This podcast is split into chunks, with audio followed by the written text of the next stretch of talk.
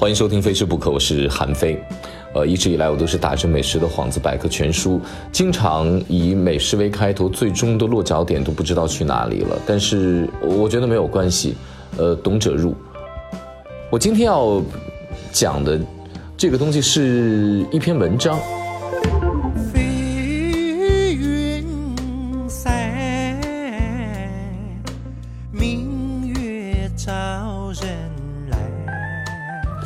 我考虑过两个月，我当不当在节目当中分享一篇文章来精读细读它、剖析它，来给大家说一说呢？这篇文章极其短小，一共才五十多个字，是从明代留下来的一个文章。但是我觉得，就是通过一个特别简单的一件衣服、一一坛子被喝光的酒、一个人两三句的自嘲，你可以看着，其实。在明代那个时代，精神高度自由的时候，尽管明代的政治制度非常的紧，但是呢，文人之间的这种恃才傲物，但是他们又互相之间的这种宽容包容，贫富差距如此之大，也成为最好的精神上的朋友。那这篇文章呢，是徐渭写的，明代的徐渭，他名字叫《答张太史》，也就是说，徐渭写给张太史的。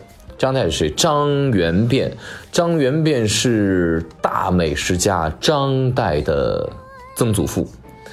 张岱是美食家，一定跟曾祖父有极大的关系。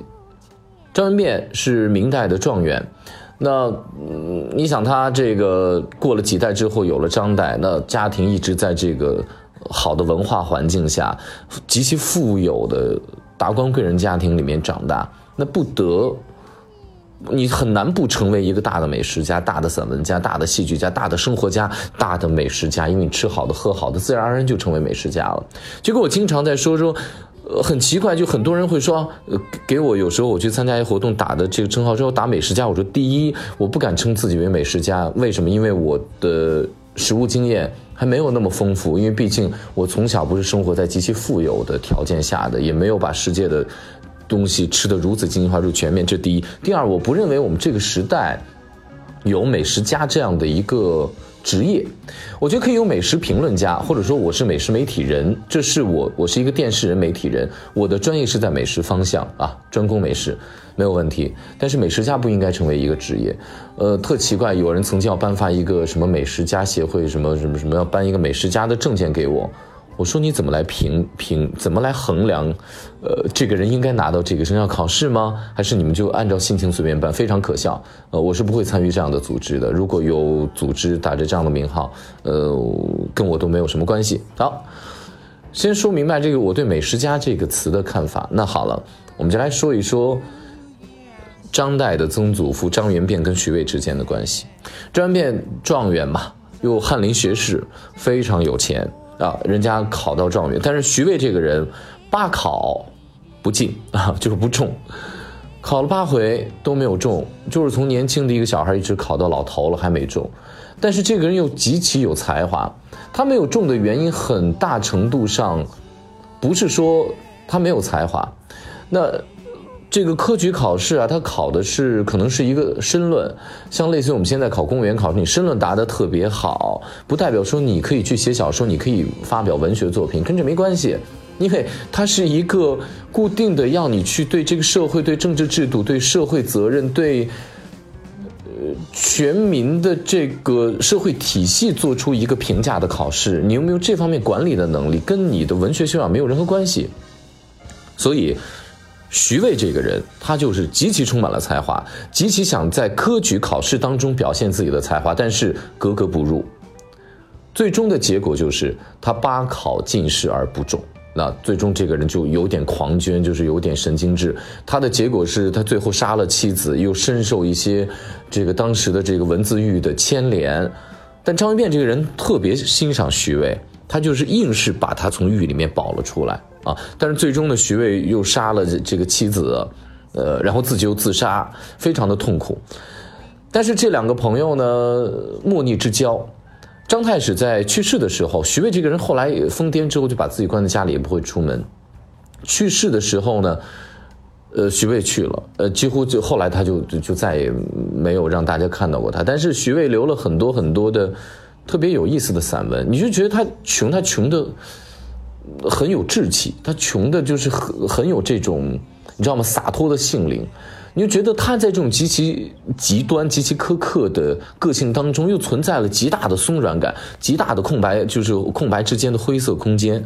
那接下来就要给大家来认真的说一说这篇答张太史问的具体的内容了。他说：“普领赐至也，什么意思？是哎，子谦哈，说哎，我我我我那个小小的，哎，我仆人啊，我领到您赐的东西来，谢谢大人啊，谢谢谢那个那个张太师。陈雪酒与求。”对症药也，然后早上啊下着雪，然后呢有酒有裘，就是这个带毛的衣服，因为特别冷嘛，没有一个特别暖身的衣服。张太师送了他酒和这个，呃厚的衣服，对症药也，就是说，哎呦，真是跟对症下药一样，我正缺酒，正缺。一个能让我保暖的衣服，你就送来了。他说：“酒破无度脏，庆当归瓮。”或其实应该读庆啊，庆如生。有人读庆，庆当归瓮。酒破无度脏，庆当归瓮，什么意思？就是说这个酒没了，但不怪我。你要怪你怪我肚子，肚子贪它，喝了它，你别怪我。这个。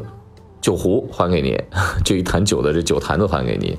然后呢，高半壁非杰夫所长服，寒退你晒已归。也就是说，这衣服我现在不能给你啊，高半壁这衣服不能给你，但是呢。羊皮袄子，我到时候呢，等天气过了这个寒冬，我给你晒一晒，然后弄好了再还给你，这算我借的。他说，西兴饺子云，就是在西兴这个地方呢，就是那种脚夫，就可能是挑担子的这些个相对穷困的人。他说，风在戴老爷家过夏，我家过冬。这句话是我觉得最有意思的。一开始的蒲陵是吧？就是呃自谦嘛，张太师，您是大人，我就是一介凡夫，而且穷得不得了，而且是一个顽固不化的破书生。他说：“风在戴老街到戴老爷家过夏，我家过冬。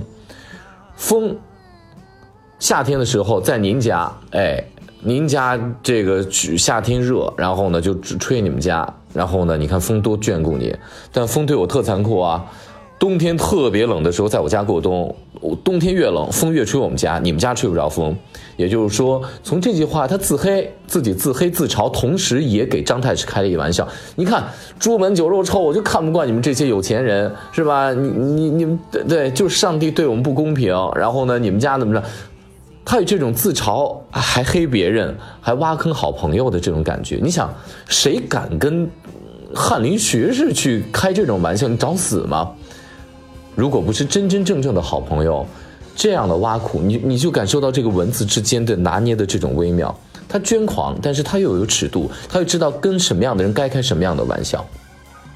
这样的一个，就是这个贫富差距如此之悬殊的两个人，竟然在这个时代里面变成了好朋友，而且他们之间通过这样的一篇文章，这样的一个送酒跟送衣服的这样的事情，然后又体现出了两个非常美好的心灵。一个是徐渭，就是一辈子狂捐，一辈子看不起世道，一辈子也不得意，最终非常的落魄啊！有人说嘛，几间东倒西歪屋，一个南腔北调人，他就这样非常凄惨的告别世界了。我这句话我也觉得对徐渭的这个总结特别的到位。而另外一个非常张太史这个有趣的性灵，就是他那么高，但是他就是因为欣赏徐渭的才华。他就觉得两个有趣的灵魂，抛开物质所有的条件，但是我最终还是给予你我能给予你的物质，给你酒，给你衣服穿。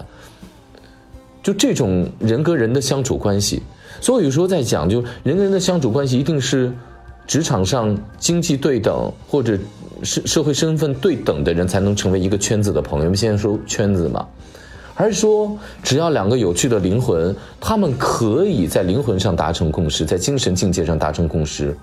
那所有的外在条件都无所谓。